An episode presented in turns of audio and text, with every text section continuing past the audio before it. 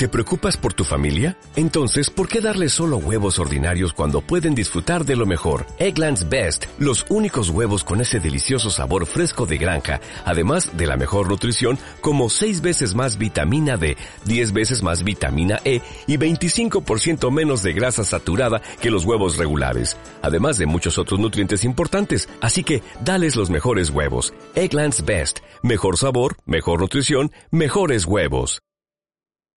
Miguel Vives. Guía práctica del espiritista. Anexo 2. Biografía de Miguel Vives. 1. Infancia y juventud. Miguel Vives nació en Barcelona en el año 1842. Los primeros años de su vida estuvieron marcados por el dolor de ver morir a sus seres más queridos. Cuando contaba solo dos años, quedó huérfano de madre, a los cinco lo llevaron a Sabadell, a los once murió su padre, por lo que quedó al cuidado de su hermano Augusto. A los catorce años empezó Miguel a cultivar la música con gran aprovechamiento, reunió muchos niños, formó con ellos sociedades corales y escribió piezas musicales que llamaron vivamente la atención por la corta edad del autor. Personas influyentes de aquella época, entre ellas don Pascual, se interesaron mucho por el joven músico y quisieron llevarle al monasterio de Montserrat para que formase parte de su notable escolanía. Contrajo matrimonio en 1868, a los 26 años. Este feliz acontecimiento vendría a ser el desencadenante de la mayor crisis que sufrió, ya que de nuevo se vería privado de un ser amado. En plena luna de miel desencarnó de forma repentina la mujer que había elegido como compañera de su vida. Este suceso llevó a Miguel a una gran depresión, cuya consecuencia fue una grave enfermedad que le mantuvo en la más absoluta inactividad durante cinco años. No solo su salud psíquica se alteró, sino también la física, resultando que en los mejores y más vigorosos años de su juventud, se encontró postrado con un organismo débil y enfermizo. Él mismo nos describe en su libro aquella etapa de su vida, haciendo referencia a la causa que le dio fuerzas para salir de aquella deplorable situación. Dios mío. ¿Qué era yo, antes de ser espiritista? Un ser verdaderamente olvidado por todo el mundo, incapaz de todo. Tal era así, que me hallaba sumido en la más crítica y reducida situación en que un hombre, en los días más hermosos de su juventud, puede hallarse. Había perdido mi salud, se habían separado de mí todos mis amigos, no tenía fuerzas para trabajar, estuve cinco años sin poder salir de casa. Tal fue así, que a no ser por la protección de los padres de mi primera esposa, a los cuales nunca les estaré bastante agradecido, hubiera tenido que refugiarme en un hospital. Cuando hacía cinco años que esta situación duraba, se trasladaron unos cuñados míos a Tarrasa desde Sabadell, en cuya población había vivido desde mi infancia, y, por misericordia, más que por otra cosa, se me llevaron para ver si mi salud cambiaría. Era el año 71 del siglo pasado. Al cabo de medio año de vivir en Terrassa fui un día a Sabadell, y mi hermano carnal me habló de espiritismo. Al momento parecióme algo muy extraordinario, pero como me habló mi hermano con tanta formalidad, y yo sabía lo recto y lo serio que él era y es en todos los asuntos de su vida, comprendí enseguida que había algo de verdad en lo que me decía. Le pedí algunas explicaciones, y él, por toda contestación, me mandó las obras de Alan Kardec. Leer las primeras páginas y comprender que aquello era grande, sublime, inmenso fue obra de un momento. Dios mío, dije, ¿Qué es lo que sucede? De manera que yo, que había ya renunciado a todo, ahora me hallo que todo es vida, que todo es progreso, que todo es infinito. Caí postrado y admirado ante tanta grandeza, e hice el propósito de ser espiritista de verdad, estudiar el espiritismo y emplear todas mis fuerzas para propagar una doctrina que me había dado de nuevo la vida. Y me había enseñado, de una manera tan clara, la grandeza de Dios. 2. Conociendo el espiritismo. Al estudiar la filosofía del espiritismo en las obras de Alan Kardec, Miguel encuentra la razón de sus sufrimientos y de los dolores de la humanidad. La doctrina de la reencarnación y de la ley de causa y efecto penetra en su mente y en su corazón, restituyéndole la fe y la esperanza perdidas. la vida se le presenta no como una cadena de injustos acontecimientos, sino como un camino de progreso permanente, donde cada uno recoge el fruto de sus acciones pasadas y donde nunca hay fin ni última oportunidad. Nada muere, solo el cuerpo llegado su momento se disgrega, pero el alma, el espíritu permanece, vive por encima de la materia y vuelve a encarnar para seguir su aprendizaje, su infinita evolución. Dios es misericordia, sus leyes justas. La verdad no es inescrutable más que para los que se obstinan en permanecer en sus posiciones rígidas e inmovilistas, los que piensan que todo gira en torno suyo, los que viven solo por satisfacer su propio ego. Estas ideas hallan eco en Miguel Vives, le revitalizan y devuelven las ganas de vivir y luchar porque su enfermedad tenía como origen la desgarradora desesperación que le atormentaba al no encontrar una explicación lógica y razonada al problema de la muerte. Pasados unos años, estando ya plenamente recuperado, siguió el consejo de unos amigos y contrajo matrimonio en segundas nupcias, con una señora que compartía sus mismas creencias. Poco después, comenzó a reunir en su casa a varios amigos, que simpatizaban con sus ideas. Enseguida empezaron a celebrar reuniones de estudio y sesiones mediúmnicas en las que fue aflorando la mediunidad de Miguel. 3. El medium. En 1872 fundó, junto con el núcleo de amigos, que se reunían en su casa, un centro de estudios espiritistas al que llamaron Fraternidad Humana, del que fue presidente durante 30 años. Amalia Domingo Soler participaba a menudo en las reuniones en Terrassa, así como Vives asistía a las del Centro La Buena Nueva, de Gracia. En el centro de Tarrasa fue donde desarrolló la mayor parte de su labor mediúmnica. Recordando aquellos años, escribía, no soy escritor, pero sí soy medium. Así es que nunca podré tener la pretensión de haber hecho nada bueno por mí solo, sino que, si alguna cosa sale de mi pluma y merece la aprobación de mis hermanos, seráis de los buenos espíritus que me asisten. Todo cuanto se note y se haya notado de deficiente en mis escritos, es obra de mi inteligencia. Para demostrar el poder de mi mediunidad, diré que fui diez años medium parlante, semi-inconsciente. Durante los diez años no estuve ni en una sola fiesta en que no recibiera y diera comunicación, gozando durante estos diez años de una salud muy regular.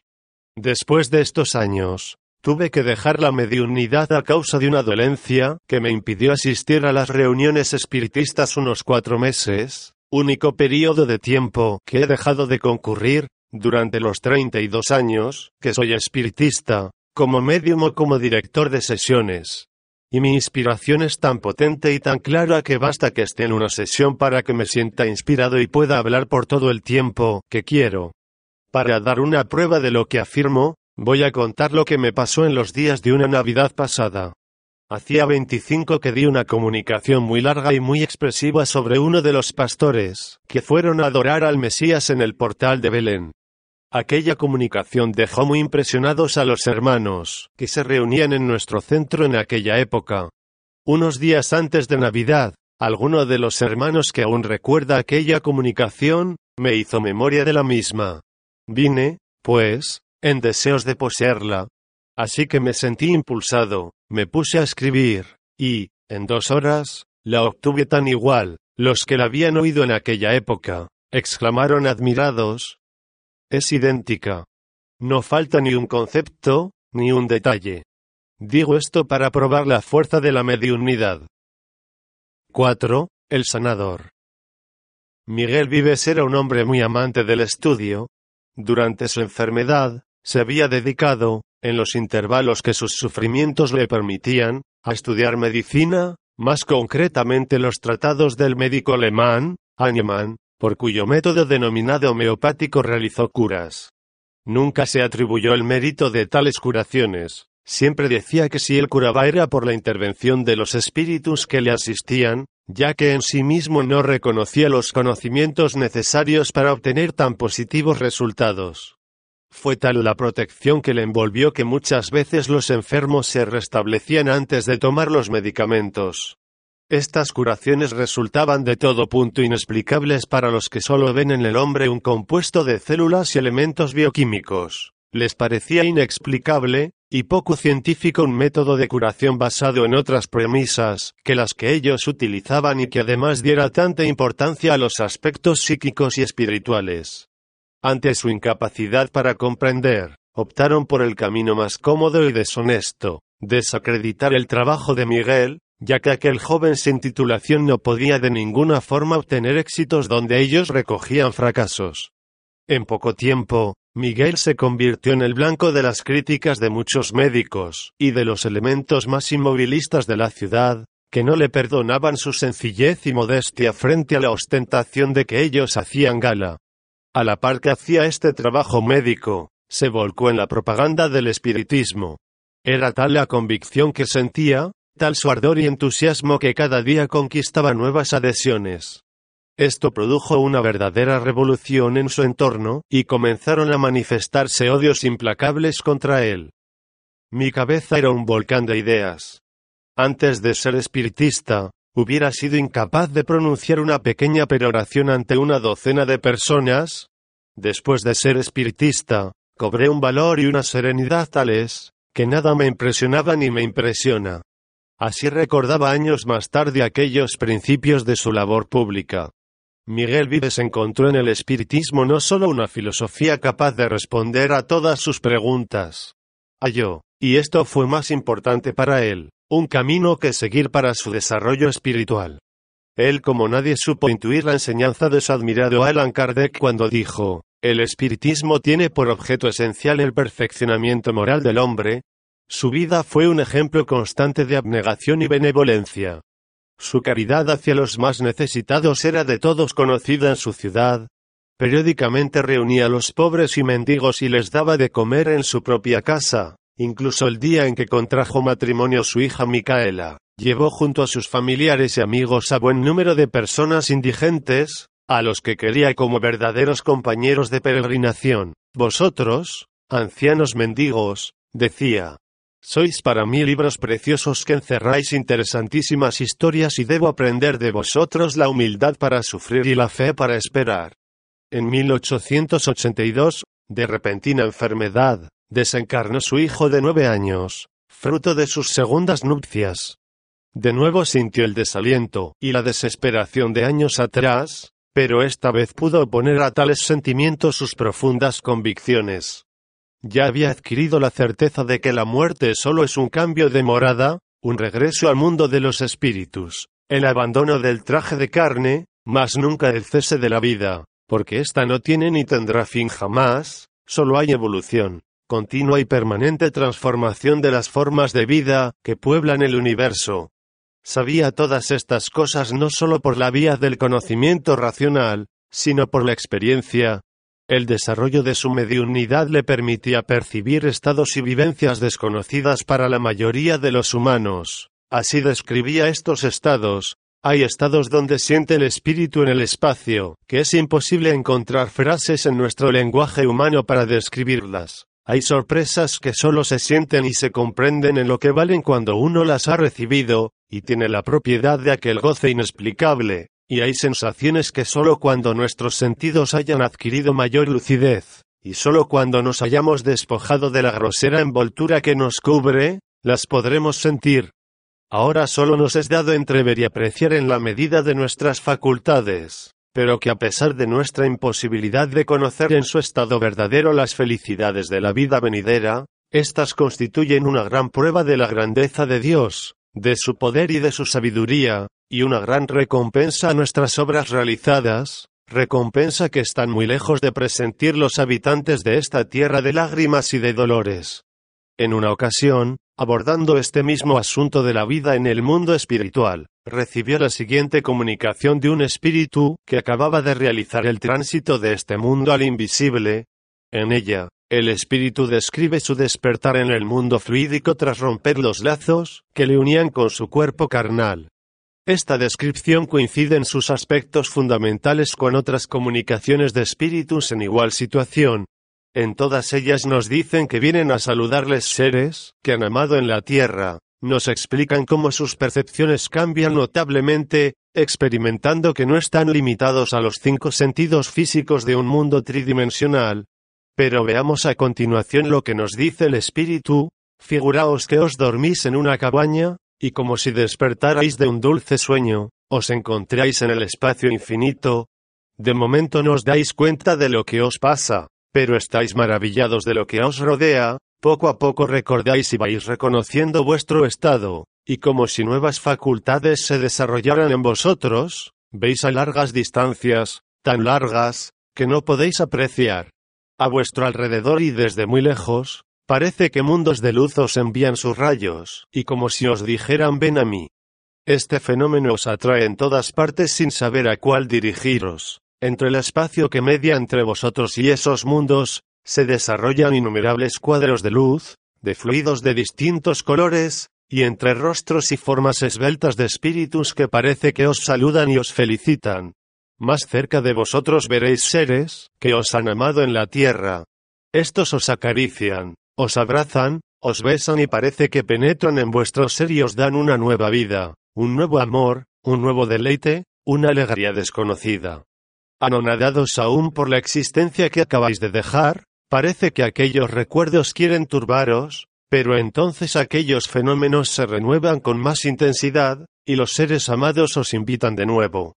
Sus caricias son más vehementes, su solicitud más grande, los colores, la luz y las bellezas toman nuevas formas, y entonces, después de largo periodo, os persuadís que ya habéis dejado vuestra tarea de la vida de los muertos y habéis entrado en la vida de los vivos, por eso en medio de tantas maravillas no perdéis de vista la tierra, pero ésta os parece tan triste. Los mares parecen un inmenso lago de lágrimas, la vegetación un sudario eterno, los montes unas murallas que cercan una mansión de locos, las grandes ciudades un montón de ruinas, los seres humanos desterrados que gimen atados con férreas cadenas, sus ruidos desgarradores, sus cánticos y músicas, exhalaciones de tristeza, sus artes, concepciones de inteligencias pobres, su industria, su comercio, entretenimientos y tratos sin piedad. Esta impresión produce cierta melancolía, que os hace apreciar mejor la nueva vida, que os envuelve y os impulsa a entregaros a la vida que poseéis.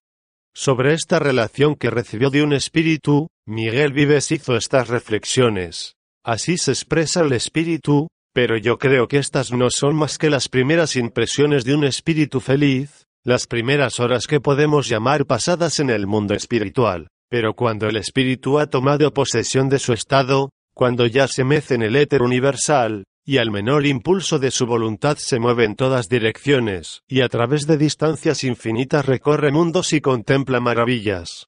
¡Qué goces! ¡Qué impresiones! ¿Qué estudios más grandes de la luz, del sonido y del cosmos universal. Qué combinaciones y qué trabajos hechos para adquirir más amor y más sabiduría. Qué formas y qué moldes han de tomar ante la faz de los espíritus las maravillas creadas. Y cuando el espíritu puede irradiar a grandes distancias, qué deleite ha de sentir. Deleite inesperado de distintos puntos a la vez, mientras recibe impresiones sublimes de la armonía de mil mundos, de mil humanidades, de mil legiones de espíritus, y envuelto en un mar de luz de distintos y variados colores formando crepúsculos inconcebibles para nosotros, y entonces ver más progreso, más perfección y una eterna sucesión de adelantos hasta convertirse en un semidios para ver siempre un más allá en todos sentidos, en todas direcciones y en toda impresión que pueda recibir el espíritu. Esto ha de ser tan grande que yo no tengo palabras para expresarme. Concibo, entreveo, pero no hay frases en nuestro lenguaje. La pintura, la música, el amor de la madre, la convicción del héroe, del mártir, son un punto de ese gran todo, y empieza a dar el primer paso, el espíritu que llega a alcanzar su progreso y su perfección. Honremos al espíritu de Alan Kardec y sigámosle como la estrella polar que nos guía por el embravecido mar de la vida, que él nos llevará a puerto de salvación. 5. La actividad social. Miguel Vives desarrolló una intensa actividad social. Tenía la convicción de que las pruebas que aporta el espiritismo respecto a la realidad de la vida y la moral que se deduce de estas pruebas constituyen la base de una transformación en la sociedad. En sus escritos y discursos, exhortaba a acudir ante todos los gobiernos para instaurar cátedras donde impartir la filosofía espírita en todos los centros universitarios. Instaba a propagar la ciencia del espíritu en los talleres, en los centros industriales, hasta en las guardillas de los pobres, llegar a las masas por medio de la prensa, de conferencias públicas, de reuniones de toda suerte en que se expusieran los principios básicos de la doctrina de los espíritus. En el orden político y judicial, pensaba que los legisladores de las generaciones futuras deberían llevar al ejercicio de sus funciones el sello de los principios espíritas. Demostró una indudable visión de futuro cuando dijo, es también deber de los tiempos la institución permanente de un tribunal de arbitraje internacional, para la solución de conflictos de nación a nación y la gradual abolición de los ejércitos permanentes y de las fronteras políticas. Hoy, un siglo más tarde, vemos cómo se están empezando a cumplir sus indicaciones, ya que si bien aún permanecen los ejércitos, las fronteras están desapareciendo en la mayor parte de la Europa occidental. Siempre demostró una especial sensibilidad hacia los presos, como se pudo apreciar en el artículo precedente. 6. Divulgando el espiritismo. Participó activamente en la divulgación del espiritismo a través de distintos medios, como los periodísticos y los federativos. En 1882, fundó la Federación Espiritista del Vallés, que agrupaba asociaciones y centros espíritas de esta comarca barcelonesa. Desde 1885 hasta 1889, dirigió el Faro Espiritista, que fue el órgano de la Federación.